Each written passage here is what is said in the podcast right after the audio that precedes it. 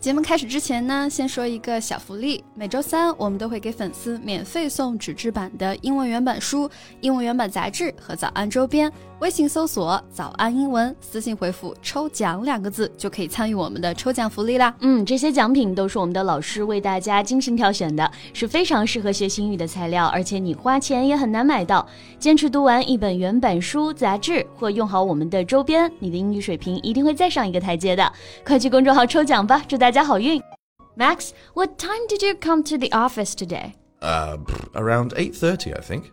That was early? You usually just come around 10 or even later. Well, yeah. My wife just got a new job recently, and the place she works is very close to our office. 啊，所以你就跟他一起上下班是吗？ Yeah, so we can go to work together and get off work together. 一起上班，一起下班，That's just so sweet。我们 Max 老师不愧是暖男啊。 Thank you. 不过啊，有像我们 Max 老师一样的好男人，也有那种背叛婚姻、频繁出轨的世纪渣男。Well, I just read an article today about this guy. He had cheated on his wife several times and he kept slandering her in order to get more money in their divorce. The bastard. Wh- Whoa, mind your language. That's very inappropriate. W- What's inappropriate? 你刚刚说的那个词啊 ，bastard. That's a really strong word and you should not use it in our podcast. No, no, it's not. Well, yeah, I suppose you can use the word bastard to insult someone, but it's not a curse word, and, you know, it's not as strong as you think. 但是在我们中文里面，bastard 这个词会被翻译为混账或者是卑鄙小人，所以我们一般都不会轻易用的。 Uh, no. Again, it's not a strong word, and you can use it in many ways. Oh, really? Um, actually, there are a lot of words that can be used to describe the person who cheat in their marriage or relationships, right? hmm Yeah, well, why don't we talk about that today? OK，那我们今天就来跟大家一起聊一聊关于渣男、渣女、海王这些最近非常火的词，用英文我们应该怎么表达吧？ 在节目的开始，给大家送一个福利，今天给大家限量送出十个我们早安英文王牌会员课程的七天免费体验权限，两千多节早安英文会员课程以及每天一场的中外教直播课，通通可以无限畅听。体验链接放在我们本期节目的 show notes 里面了，请大家自行领取，先到先得。 So, speaking of the word bastard, it is used to insult somebody, especially a man who has been rude. For example, he's a real bastard. He cheated on his wife. 对，那我们比较熟悉的呢，还是当别人没有礼貌的时候啊，你可以用这个词去骂他，就比如说你这个混蛋，你这个恶棍。 Yeah, and it is also a word that some people use about or to somebody, especially a man who they feel very jealous of or sorry for. Oh, really? I didn't know that. Yeah. For example, if someone you are close to wins the lottery, like a really big prize, uh, you can say, You lucky bastard. 啊，所以这个词不仅仅可以用作骂人，当别人很走运或者是不太幸运的时候，你也可以用这个表达。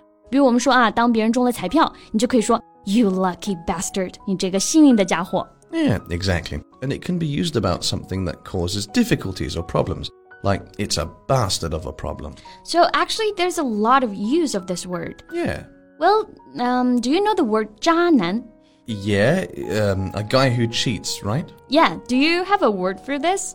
I suppose we could just use the word two timer. Someone who deceives a lover or spouse by carrying on sexual relationships with someone else. 啊，two timer 就是我们说的出轨的人、爱情不专一的人、骗子，那就是渣男的意思嘛。 Mm-hmm. I thought two timer means a person who says one thing and does another. Well, it's basically the same thing, right? I mean, someone who deceives their lover by carrying on a relationship with others is also saying one thing yet does another. Yeah, well, I get it. 那这个 two timer 我们就可以把它翻译为脚踏两条船，那就是典型的渣男渣女行为了，对不对？那我们形容渣男渣女啊，就可以用这个词 a two timer。 Mm-hmm, exactly.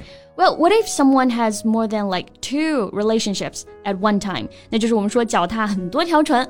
呃、c a n we call them a three timer or multi timer? well, it's not actually a word, but I suppose you can, yeah. okay. Well, any other way that can be used to say the word 渣男 or 渣女? well, uh, yeah, you can use the classic word, cheat. Yeah, this one I know. Someone who is unfaithful to their husband or wife. or boyfriend or girlfriend. 对，那我们最熟悉的表达就是 cheat 这个词了，对不对？它表示感情里面的背叛者、出轨的那个人。那出轨，我们也可以用它的动词形式 cheat on. Her boyfriend turned out to be a cheater and a liar, or her boyfriend cheated on her. Yes. And cheat can also mean someone who violates rules dishonestly, like a cheat at cards or tax cheat. 对，那 cheat 除了表示出轨的人，也还可以指骗子、作弊的人。 So, have you ever cheated at a card game? No, I never cheat. I am just really, really good. okay. So, do you know the word 海王? Aquaman? No, no, not that. Well, it means someone who never get into a serious relationship. They have several partners and none of them are serious. Oh, so you can say that they are a player or a playboy. 啊，那我们中文翻译就是花花公子，对不对？确实啊，海王就是那种游戏人间、到处留情的花花公子嘛。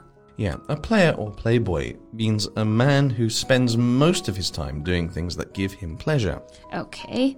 So we hate cheaters and two-timers, that's for sure. But do you know people now try to find 经济适用男 or 经济适用女？ Uh, what's that? One of the main characteristics of a 经济适用男 or 经济适用女 is that they being normal, not ugly, not too pretty, neither poor nor rich. In short, just mediocre. okay, but why? Why do you need someone like that? The point of a marriage is love. If you love that person, you will find them extremely attractive. How can you find someone just mediocre? That's very irresponsible of you. Yeah, I agree. But they think that this mediocrity promises stability. They're reliable both financially and emotionally. They will be faithful to their family instead of having affairs. Ah, well, that's just stupid. if I call my wife a budget wife, she will kill me. and that's and it's a complete insult. 对我个人也是不太喜欢经济适用男或者经济适用女的这个概念的。 As we said, beauty is in the eye of the beholder. 对我们说啊，情人眼里出西施，beauty is in the eye of the beholder。 Well, I hope that everyone can get married because of love and not for something else. 对，那希望收听我们节目的你呢，可以远离渣男渣女，不用将就，也不用妥协，永远能做你认为最正确的选择。OK，那我们今天的节目呢，就先到这里了。So, thank you so much for listening. 最后再提醒大家一下，节目的所有内容我们都给大家整理好了文字版的笔记，欢迎大家到微信搜索“早安英文”，私信回复“笔记”两个字来领取我们的文字版笔记。